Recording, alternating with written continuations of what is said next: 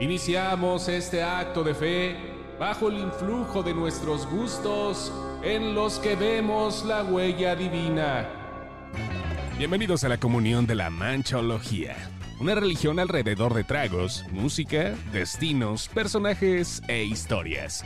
Si Dios existiera, sin duda estaría en las cosas buenas de la vida. Amen.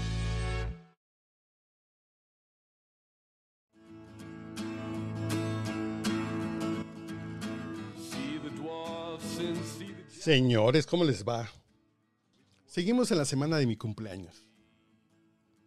Ahí ustedes se asoman. Pero tengo un par de cuentos que escribí a principios de este año que me encantaron. Y los quiero compartir porque creo que... Porque creo que sería padre que los escucharan.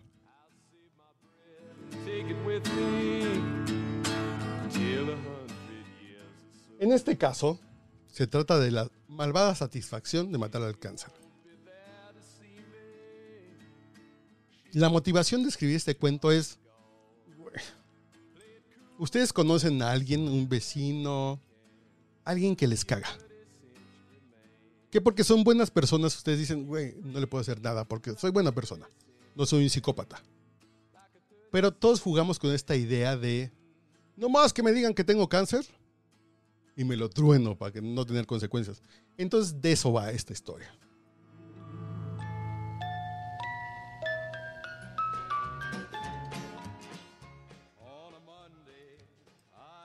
¿Cuántos tienen fantasías sobre lo que harían en caso de sacarse la lotería?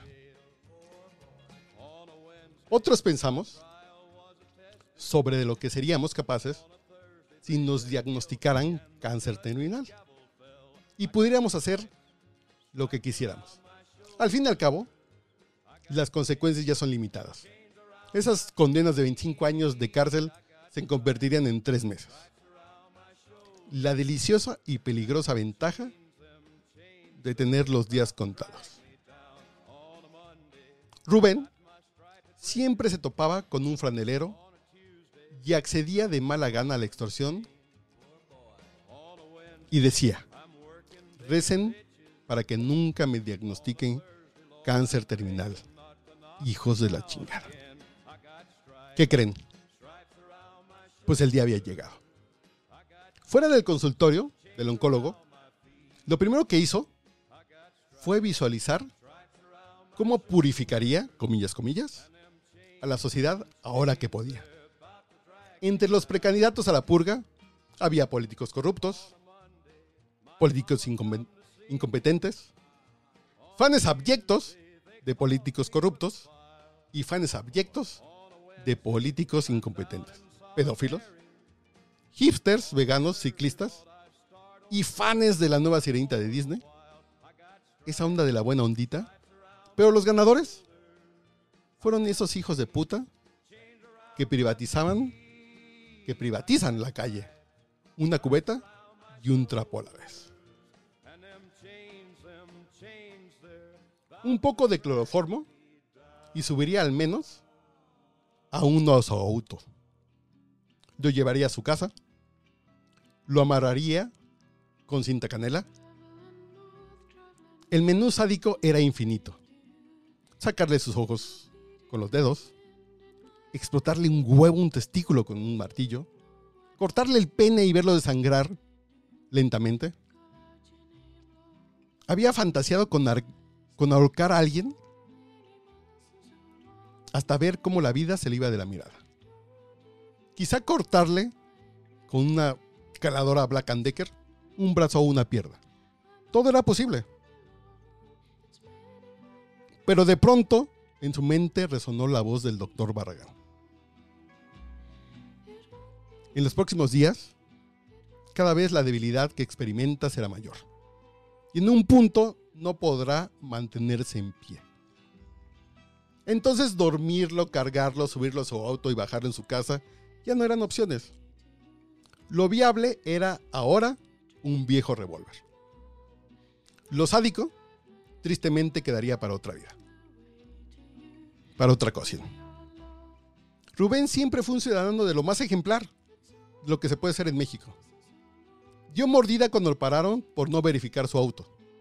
Alguna vez le dio 200 pesos al empleado de la CFE para que no le cortaran la luz. Y lo aguantaran para ir al Oxxo a hacer el pago. Manejar ebrio, piratería. Claro, esas cintas francesas no se consiguen en Mix Up o en Netflix. Rubén era un güey muy bien portado. Llegado el día se subió a su auto con el revólver cargado y comenzó a dar vueltas. Del Valle, Narvarte, Doctores, Roma. Entonces lo vio. Era el clásico vividor con mariconera, tatuajes y playera de fútbol. No diré de qué equipo, pero ustedes ya saben de cuál se trata. Ódieme más. Era momento de mejorar el mundo. Un don Vergas a la vez. Se hizo el contacto visual. La aceptación de la pinche transacción de pagar por el espacio público. Entonces Rubén sintió el revólver en la bolsa de su chamarra. Metió la mano en el gatillo mientras comenzó a aventarse en reversa para estacionarse. El franelero fuera de su ventana izquierda y su mano derecha estaba en la pistola. Y de pronto, por fin, ¡bang! El franelero sobre la calle, sorprendido, vio a un señor con los sesos explotados dentro de su auto. No sabía qué pasaba. ¿Qué pedo, pinche ruco? No mames. Hace un instante, él había quitado los cubetas para que Rubén se estacionara y ahora estaba frente al cadáver de Rubén que le había salpicado los sesos. Llegó la patrulla y el primer sospechoso fue el, fue el joven con el trapo al hombro, pero en pocos minutos se comprendió que se trataba de un suicidio. Extraño, pero sin duda el de Rubén, nuestro sádico con cáncer, se trataba de una automuerte. Tal vez pensar y fantasear con cometer actos malvados nos ayuda a vivir y sobrepasar todo lo malo que nos sucede. Pero son pocos los que pueden llevarlos a cabo. Rubén no era malo, fantaseaba con hacer cosas malas, con hacer cosas terribles. Pero definitivamente no era capaz. Pero ¿Tú eres capaz de hacer algo terrible? Si te dicen que tienes cáncer. Don't take your guns to town.